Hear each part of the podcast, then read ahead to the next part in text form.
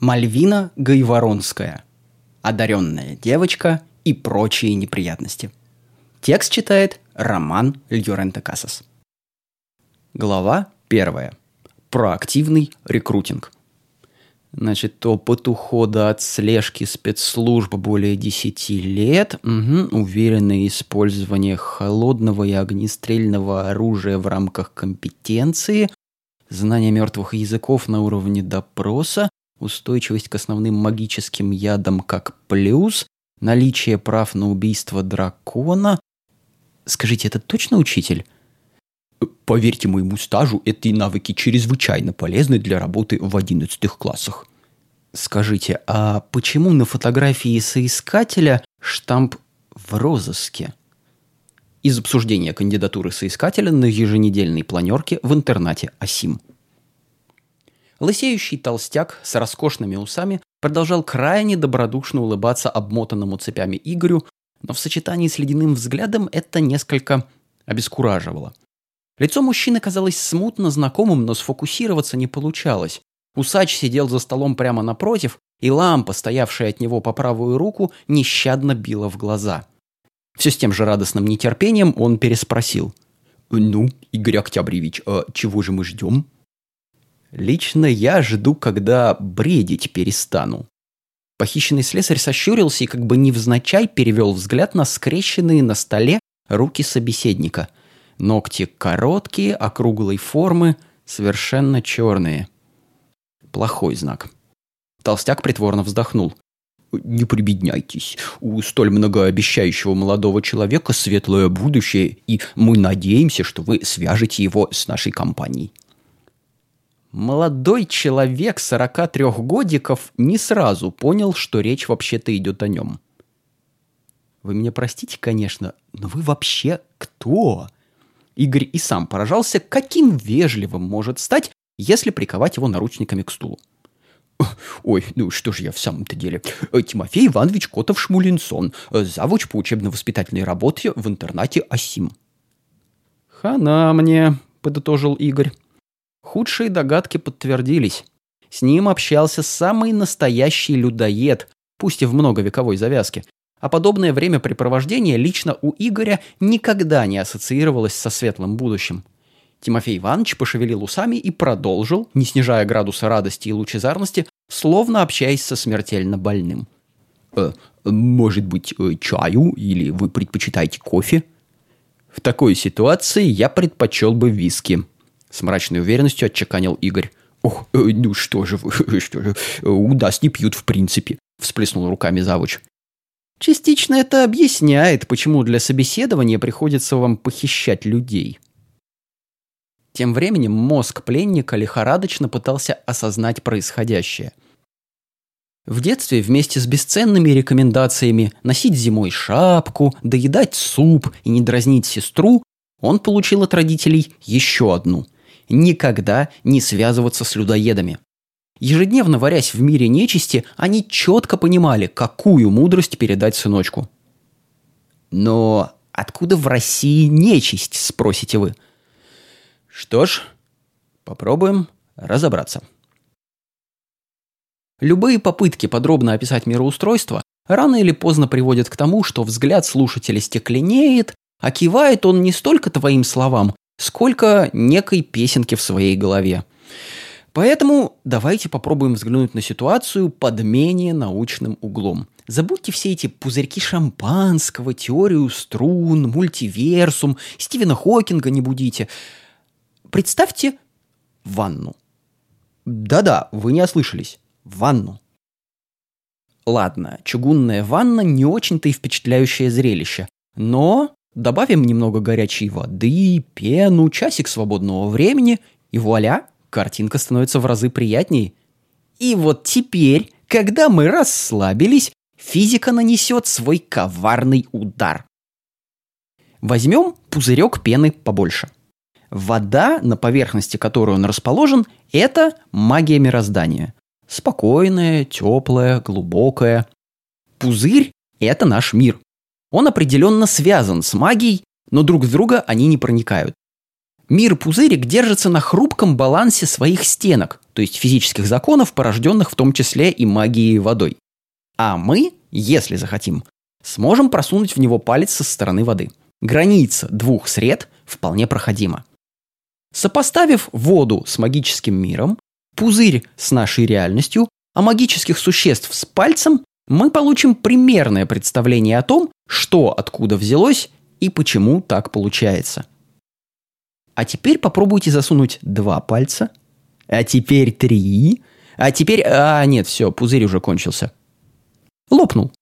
Переизбыток магических существ приведет в нашем мире примерно к тому же. Давление на нежную реальность повысится, и в какой-то момент может случиться бах.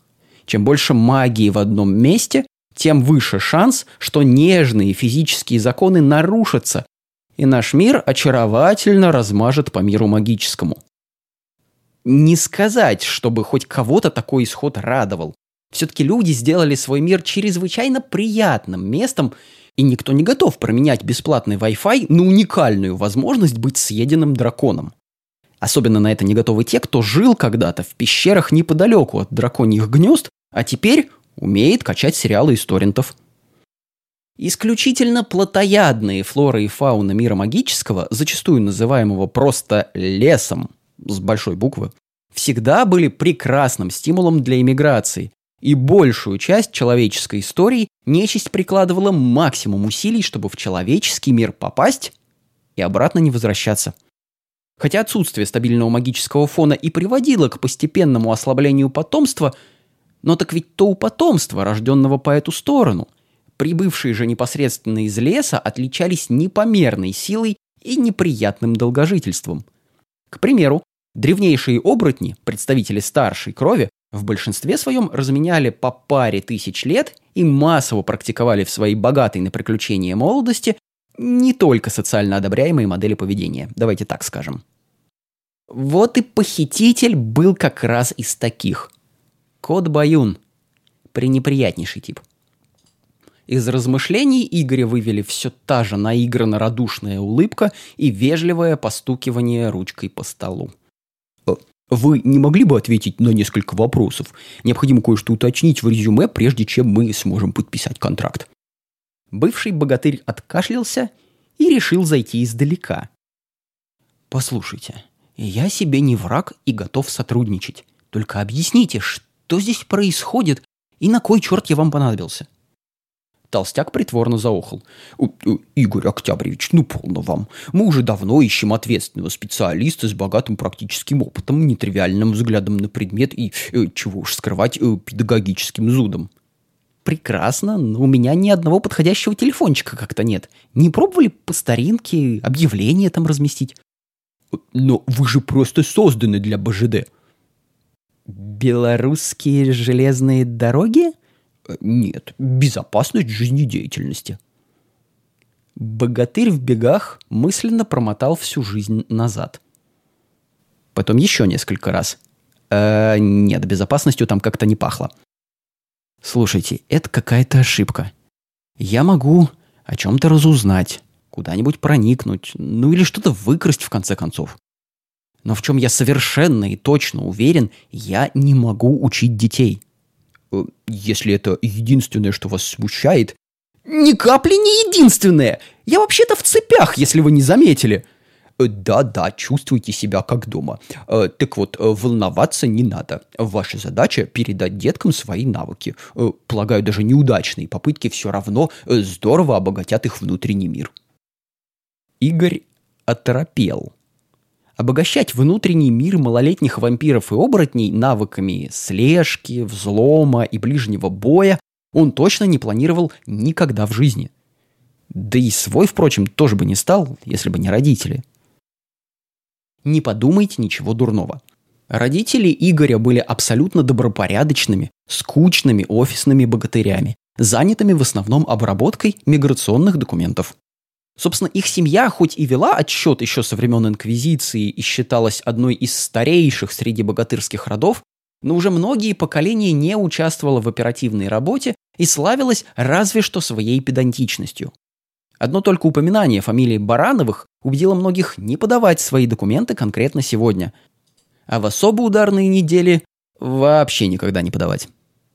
Вполне понятно, почему, принимая решение об участии в оперативной работе, молодой Игорь в первую очередь руководствовался призрачной надеждой хотя бы во время службы не находиться с родными в одном помещении. Рассуждал он здраво.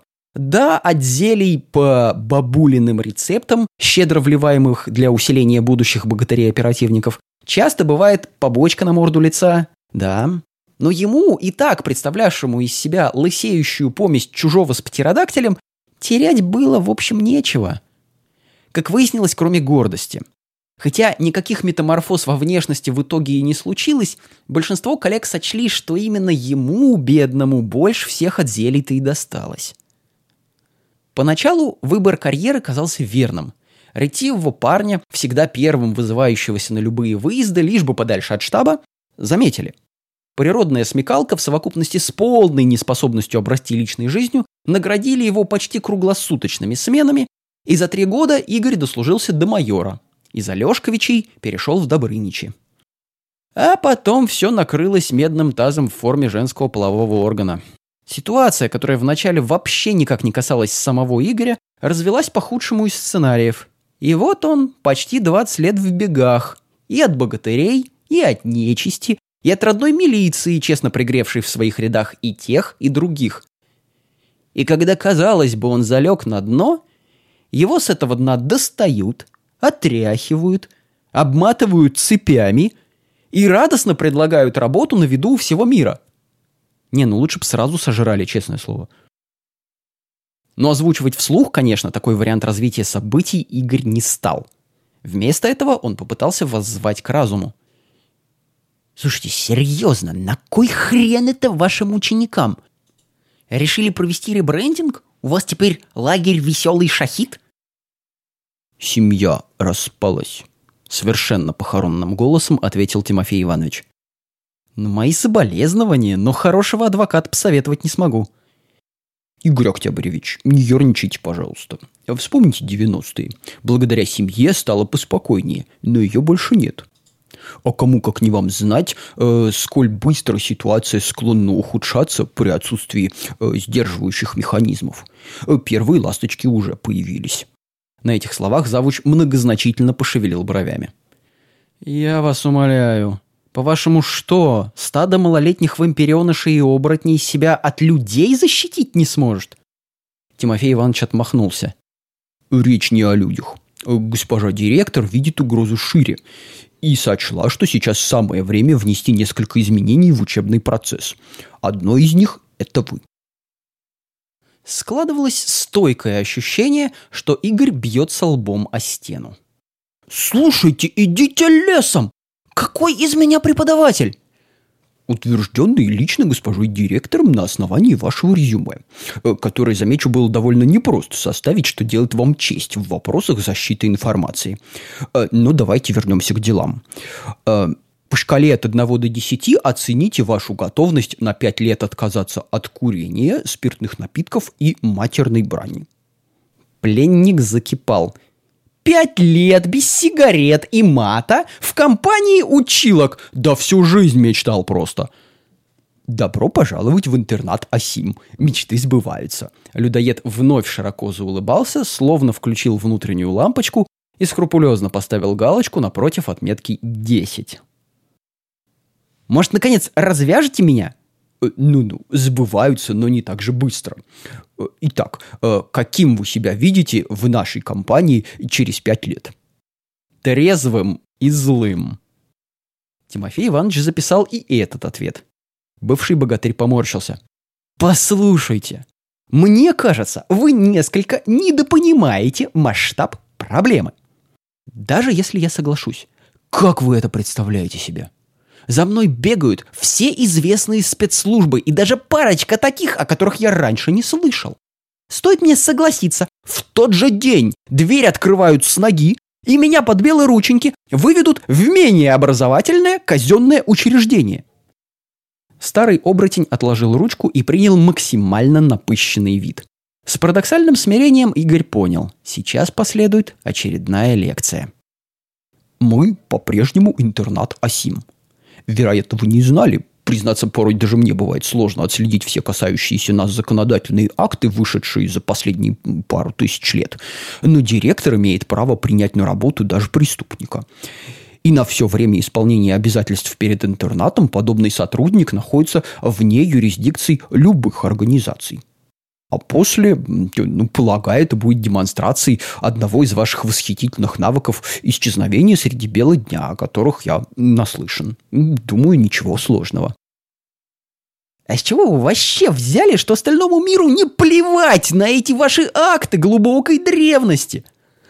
Котов Шмулинсон игриво сощурился. Молодой человек, а как вы думаете, почему здесь работаю я? Игорь открыл рот, Игорь вежливо закрыл рот. Завуч продолжал.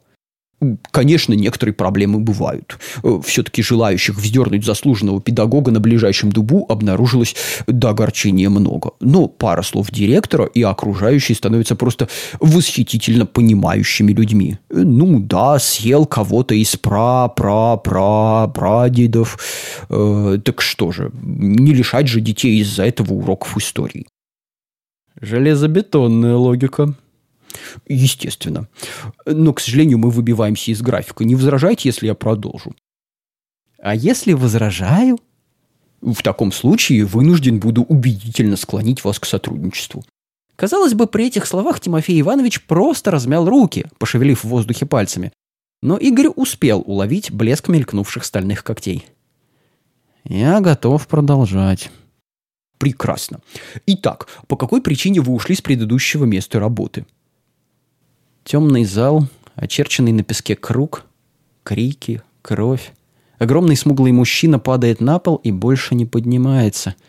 Радостный лай, дикий рев. Игорю было, что терять он не вмешался. Всем было, что терять, и не вмешался никто. Один против пятерых. Троих одолел, но не последних двух. Если бы помог хоть кто-то. Крик сестры, к ней идет поджарый блондин в черной косухе. Игорю по-прежнему есть что терять, но терять сестру страшнее. Выступает вперед. Все равно все испортил карьерист хренов. Не уберег. Спасай, что осталось. Моргнув, бывший богатырь вернулся в реальность. Из-за трусости. В документах сказано, что вы выбили клык в Жаку Волкодлаков. С подозрительно вежливой улыбкой отметил Котов Шмуленсон. А вот это уже был трезвый расчет. Интересно, интересно. Пробежав глазами по бумагам, он продолжил. Ваш главный недостаток? Не фотогеничен. А главное достоинство? Дважды смог перепить медведя. Как вы узнали о вакансии? Внезапно и против своей воли. Почему решили оставить ту работу, которая есть у вас сейчас? Я и не собирался. Чем вы любите заниматься в нерабочее время? Спасать свою задницу. Почему считаете, что подходите на эту должность? Да я так не считаю вовсе! Толстяк все тщательно записал, закрыл папку и радостно откинулся в кресле. Вот видите, как быстро мы управились благодаря вашей покладистости. Э, так, так, даже чуть раньше уложились. Э, полагаю, вы бы хотели перекусить? Очень. Игорь не раздумывал здесь ни секунды. Для еды ему нужны будут руки. Хотя бы одна рука. А это шанс на спасение. Завуч встал, аккуратно задвинул за собой стул и ушел в соседнюю комнату. Что-то зашуршало, вскипел чайник. Игорь терпеливо ждал, внимательно разглядывая комнату и оценивая пути к отступлению. Решеток на окнах нет, но черт его поймет, какой это этаж, прыгать не разобравшись нельзя. Деревьев не видно, дверь одна, Открывается внутрь. Замок есть, но скорее для вида, такой не удержит. Оружие, лампа, стул, телефон-трубка. Найти бы базу, тогда проводом можно удушить. О, да на столе целое богатство, набор перьевых ручек. Жаль, что нет ножниц. Самая уязвимая часть кота – это усы. Придется выкручиваться тем, что есть. Кажется, из кармана не вытащили зажигалку. Шансов мало, но рискнуть можно. Главное – освободить хотя бы одну руку. Когда Тимофей Иванович вернулся в комнату, у Игоря уже созрел план. Стараясь не выдать себя, он продолжал понуро сидеть на стуле, покуда завуч с тарелкой и ложкой не подошел и, зачерпнув овсянку, не понес ее к рту узника. Только тут Игорь понял.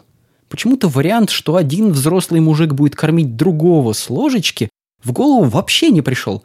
Хотя в этой цитадели абсурда ждать другого было воистину наивно.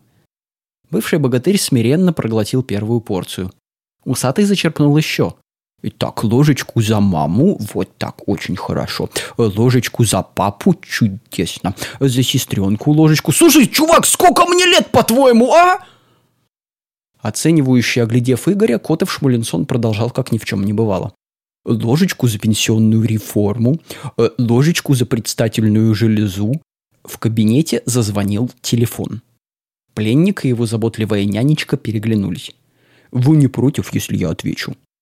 «Вперед, Ирод!»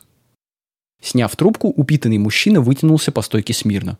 «Сунц Асим, завуч Котов Шмулинсон Слу...» э, «О, Альмадиановна, а мы как раз вас вспоминали. Э, скоро ли вы заберете у меня этот очаровательный сгусток уныния?» «Чудесно, чудесно. Э, да, как раз кормлю. Очень ждем». И, положив трубку, промурчал. Через 10 минут госпожа директор нас примет. Не забудьте, пожалуйста, манеры и то, как чудесно мы с вами сдружились за этот день. Методично запихнув оставшуюся овсянку в Игоря, слава богу, уже без прибауток, завуч совершенно без зазрения совести вылезал тарелку, утер усы и вдруг легко забросил пленника себе на плечи, словно тот весил не больше листа картона. Намурлыкивая под нос что-то про сердце красавицы, запер кабинет и понес Игоря по большому светлому коридору. Красный ковер практически полностью глушил звуки шагов, и слышны были только сопение Игоря, лязг цепей и порядком надоевшая песенка.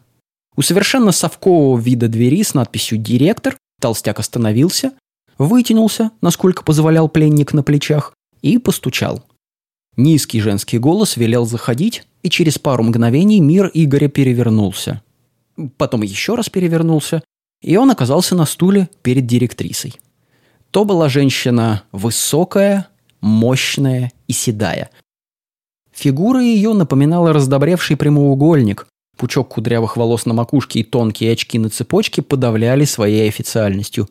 Красный лак на ногтях, суровый прищур выцветших глаз, темно-фиолетовая юбка и огромный серый свитер грубой вязки накрепко впечатывались в головы учеников как предвестник проблем. Альмудиановну побаивались все и всегда – Поговаривали, что даже Тимофей Иванович не знал точно, сколько ей лет. Но, по слухам, именно она приложила лапу к Ромулу и Рему. Альма Диановна тоже постоянно улыбалась. Но эта улыбка навевала исключительно мысли об Аскале. Госпожа директор умела вызывать в людях очень разные эмоции. Но спокойствие в их список точно не входило. Она несколько раз моргнула, глядя на сияющего Тимофея Ивановича и раскрасневшегося Игоря, Потом вздохнула и как-то чрезмерно буднично поинтересовалась. «И давно у нас теплый прием сопровождается цепями и наручниками?» «Э, «Так он бы меня в противном случае и слушать бы не стал, истекал бы при первой возможности. Э, что ж мне, носиться за ним?» «Вопрос, конечно, резонный. Будь добр, освободи юношу и оставь нас наедине». Котов Шмулинсон отдал начальнице резюме с пометками, засуетился, снимая наручники и разматывая цепи, после чего, тихонько позвякивая, удалился. В кабинете они остались вдвоем. «Полагаю, мой зам ввел вас в курс дела?» «Скорее в ступор». «Почему я?» Директриса сняла очки и устало потерла переносицу. Выражаясь современными идиомами, вы видели в жизни некоторое дерьмо. Преподаватель, верящий в то, что добро всегда побеждает, угробит моих деток. Нужен кто-то, кто не просто будет говорить, что мы все умрем, кто будет в это неистово верить и стараться всеми правдами и неправдами протянуть еще день-другой. Эти дети никогда не сталкивались с опасностью. Это может их погубить. Слушайте, а не похрен ли вам? Ну, отучили и все, вы за них ответственности не несете. Ошибаетесь. Именно потому, что я берусь их учить, ответственность за них несу тоже я. Повисло тягостное молчание. Всего пять лет, да? Целых пять лет, мой дорогой. Давайте не начинать со лжи друг другу. Я же никогда никого ничему не учил. Как, как я вообще это буду делать? Если вы уже задаетесь этим вопросом, значит, вполне готовы найти на него ответ. Издеваетесь? Отнюдь. Когда я начинала, педагогики еще не существовало. Было только желание орать на человека, пока он не поумнеет. Сидя перед старой волчицей, Игорь прекрасно понимал, что момент для побега упущен. Альма Диановна отлично умела идти по следу и без сомнений настигла бы его в любом случае. Против Баюна шансы были. По крайней мере, в сказках его побеждали, насколько Игорь помнил. Но директрису... Та словно его мысли читала. «Полагаю, вы готовы обсудить организационные моменты?» Я осознал, насколько глубоко вляпался. Хотелось бы теперь понять, во что. Все условия будут прописаны в рабочем контракте. Ваш на пять лет без права увольнения по собственному желанию. Предвидя вопрос «да», я разорвать контракт могу и «нет», пытаться повлиять на это через детские жалобы не стоит. Вам полагается полный пансион и проживание на территории интерната в собственном коттедже. Покидать интернат можно лишь в двух случаях. При посещении ближайшего тренировочного полигона – это торговый центр, не надо делать такие глаза. И при методической работе на местности. Для последней необходима служебная записка на мое имя. На территории интерната не должно быть никакого мата по понятным вам причинам. «Я думал, вы отстроили свои хоромы на магически нейтральной территории», несколько удивился бывший богатырь. «И вы абсолютно правы. Но поскольку в одном месте сконцентрировано слишком много довольно специфических существ, проверять крепость ткани мироздания осколками от первичных заклятий перехода я бы не стала. Мало ли что может нас услышать. Но радует, что у запрета иное обоснование, чем у деток уши завянут. Под взглядом директора он осекся. Выдержав паузу, Альма Диановна продолжила. По этой же причине запрещены спиртные напитки. Под их действием вы становитесь слишком убедительным слесарем. Договор вступает в силу с 28 мая. За лето вам надо составить программу обучения. Перевожу на русский, хотя бы примерно понять, что собираетесь делать. Зарплату мы установим в размере... Э, директор открыла верхний ящик стола и достала явно еще Брежнева видавший калькулятор с большими кнопками и начала считать. Потом развернула калькулятор к Игорю. Тот несколько растерялся от количества нулей – «Вы точно не ошиблись?» Решил на всякий случай уточнить будущий педагог, справедливо полагая, что расценки могли быть и в зимбабвийских долларах. Директор развернула калькулятор к себе. «Все верно. Стандартная ставка за месяц». На этой фразе Игорь очень аккуратно окаменел. Меркантильным он никогда не был. Но 30 лямов – это 30 лямов! Приятно встретить человека, знающего цену трезвости. Альма Диановна продолжала. И самое главное. По всем документам наш интернат находится на военном положении. Всегда есть древние силы, которые хотят отомстить лично мне. Всегда есть темные жрецы, мечтающие прирезать кого-то из деток. Всегда есть проблемы. Педагогический коллектив в полном составе несет ответственность за жизнь и здоровье учащихся – и осуществляет месть. Старую, добрую, кровную месть, если по какой-то причине защитить учащегося не получилось. Как преподаватель вы будете встроены в охранную систему школы, что в том числе означает периодические дежурства по периметру с коллегами. С расписанием сможете ознакомиться в учительской. Дежурство по периметру? У вас точно не веселый шахид тут? Сударь, как вы сможете лично убедиться, и мы, и вверенные в наше попечение дети вызываем у окружающего мира повышенный интерес. Большинство из них потомки выживших учеников моей же школы, и все надеются на продолжение этой славной традиции. А что насчет невыживших? Директор ухом не повела, доставая из шкафа огромную стопку бумаг. За невыживших я платила сторицей. Итак, Ваша копия договора, устав интерната, правила внутреннего трудового распорядка, положение об управляющем совете, правила внутреннего распорядка обучающихся, карта территории, положение о порядке приема, перевода и отчисления, положение о режиме занятий обучающихся, положение о языке обучения, положение о внутриобъектном и пропускном режимах. Заметив, что Игорь ухмыляется, директор остановилась и выжидательно на него посмотрела. Он ткнул пальцем в устав. Слушайте, вам настолько нужен был людоед, что статью про неподсудность преподавателей ввели аж первым пунктом? Молодой человек. Я женщина прагматичная. Упомянутая статья фигурирует в уставе школы за номером один только и исключительно потому, что в противном случае преподавать не смогла бы я сама. Свежеиспеченный участник педагогического коллектива насторожился – а кроме вас с завучем еще кто-то под действие этого пункта попадает? Да. Ничего хорошего в этом «да» он для себя не услышал. Так, давайте перефразирую. А хоть кто-то не попадает? Библиотекарь. Не моргнув и глазом, тут же ответил директор. Игорь почувствовал, как дыбом встали волосы на руках. Так, стоп, стоп, стоп, стоп, стоп. Чуваки, по которым тюряга плачет, учит деток манерам? Я правильно сейчас понял концепцию? Скорее, наш богатый опыт заслуживает, чтобы его передавали далее, вне зависимости от приходящих веяний гуманизма. Но бывший богатырь все еще не понимал. «Слышите, если все тут такие крутые, почему учить детей должен я?»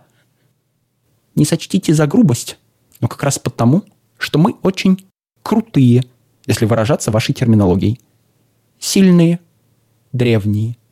Большинство обучающихся таковыми никогда не стать, а значит, наши методы не сработают. Нужен иной подход. Вы слабее любого ученика, но способны выйти победителем из боя. Не благодаря грубому превосходству, но при помощи точного расчета, предусмотрительности и толики удачи. Если уж человек может, смогут и они. То есть вы банально взяли лучшего из худших – Скорее, лучшего из лучших. Просто с конца списка. Будьте добры, поставьте подпись кровью вот здесь и вот здесь. На нож Игорь уже и не надеялся. Но когда его аккуратно взяли за мизинец и надрезали маленьким стеклышком, словно брали кровь из пальца, стало еще обиднее. Никаких шансов даже на попытку побега для успокоения собственного достоинства – в нижней части листа с мелким шрифтом и большой печатью ГАОУ ВПО Сунц Асим с эмблемой волка, пожирающего солнце, теперь стоял его кровавый отпечаток. Почти что договор с дьяволом. Директор протянула бумажную салфетку. На всякий случай напоминаю, что наш интернат был специально создан для того, чтобы нечисть могла свободно интегрироваться в человеческое общество, не вызывая подозрений. Главные правила. Все учащиеся преподаватели должны постоянно пребывать в человеческом обличии. Раскрывать кому бы то ни было свою истинную сущность во время учебного процесса строжайше запрещено. С этого года правила несколько меняются, но только на ваших занятиях. Задача, неважно какими средствами, но заставить детей познать свои силы. При этом не все, но тут в дверь постучали – хотя даже скорее постучали дверью, поскольку незваная гостья распахнула ее настежь и, вперев тяжелый взгляд в мужчину, поинтересовалась. «Альма Диановна, списки на этот год все-таки утверждены? Это же катастрофа. Вы кого понабирали? Прошлый был непростой. Так давайте в этом выкрутим проблемы на максимум?» Директор спокойно представила. «Ипполита Найтмаровна, знакомьтесь, наш новый коллега Игорь Октябрьевич. Игорь Знакомьтесь, Иполита Найтмаровна. Так вот, дорогая моя, у нас каждый год непростой. Игорь Октябревич в меру своих сил поможет его пережить. Бывший богатырь попытался хотя бы кивнуть. Нарисовавшаяся в дверях дамочка словно явилась из самых заветных его снов, причем тех, которых не принято упоминать в приличном обществе. Высокие военные сапоги, черные брюки в тонкую белую полоску идеально подчеркивали роскошные ноги, Пепельные волосы сплетены в огромную косу через плечо, Полногрудая, крутобокая, с полурастегнутой рубашкой, подтяжками, мундштуком, очками в красной роговой оправе, она была чрезмерно восхитительна. И наверняка тоже кого-то прикончила. С мрачной обреченностью вернул он себя к реальности. К сожалению, внезапный восторг ничем не лучше алкоголя. И 10 лет в компании автомобильных двигателей дали о себе знать. Восхищенный Игорь выматерился. Точнее, попытался. Эпическая сила канделябров. Э, просроченный йогурт? Он с некоторым удивлением осознал рассинхрон своих мыслей и слов. С недоумением повернулся к директору. «Как вы понимаете, мы многим рискуем. Подписав контракт, вы стали частью охранной системы. Охранной от мата в том числе». «Вы используете магию? Сдурели, что ли?» У Игоря на глазах рушились последние оплоты детских представлений о том, что такое хорошо и что такое плохо. По-вашему, есть некая грань, после которой родители скажут «все»? Это уже чрезмерная защита для моего ребенка, выживаемость 80% вполне подойдет. То-то и оно. Мы лучшие. У нас карт-бланш. Игорь со стоном схватился за редеющие волосы, директор принялась за рассказ о функционале охранных систем, а красотка с мундштуком, закатив глаза, ушла, так и не объяснив сути своих претензий. Тем же вечером Тимофей Иванович решил пойти в банк Облачившись в лучший свой костюм и приоткрыв на секунду рядом с собой флакончик одеколона, он на всякий случай еще раз перепроверил, что в учительской все готово. Приглушенный свет, романтическая музыка, легкий ужин смиренно дожидались своего часа. Заперев дверь на ключ, пошел в директорскую. Было кое-что, что могла дать ему сейчас только одна женщина на свете – вежливо постучал, тщательно рассчитав силу и интервалы. Не хватало только сразу испортить ей настроение и тем самым загубить весь вечер. Войти разрешила, но раздраженным голосом. Решив не принимать это на свой счет, Тимофей Иванович аккуратно просочился в кабинет и застал Альмудиановну за чтением личного дела новенького сотрудника. Несколько раз вежливо кашлянув, попробовал разрядить обстановку. «Вы сегодня его в первый раз видели?» В четвертый, если быть более точным. Юноша знатно отметился в трагедии Потапова. Интересно, интересно. А, но все-таки решили взять к нам? Да. А могу я поинтересоваться, почему же? Семейные рекомендации.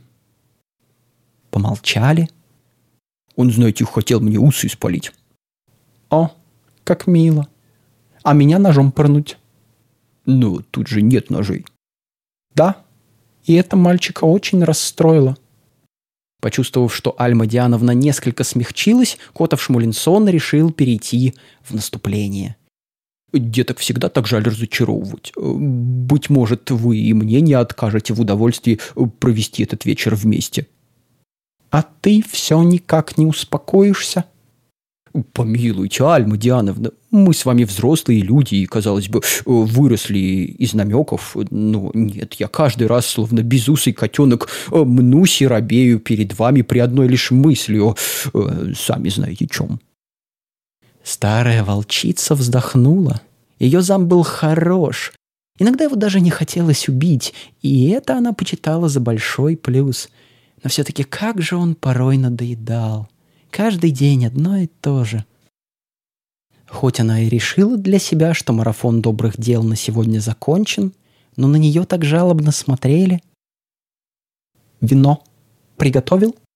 «Ваше любимое. И подкопченый камамбер с вяленой зайчатиной».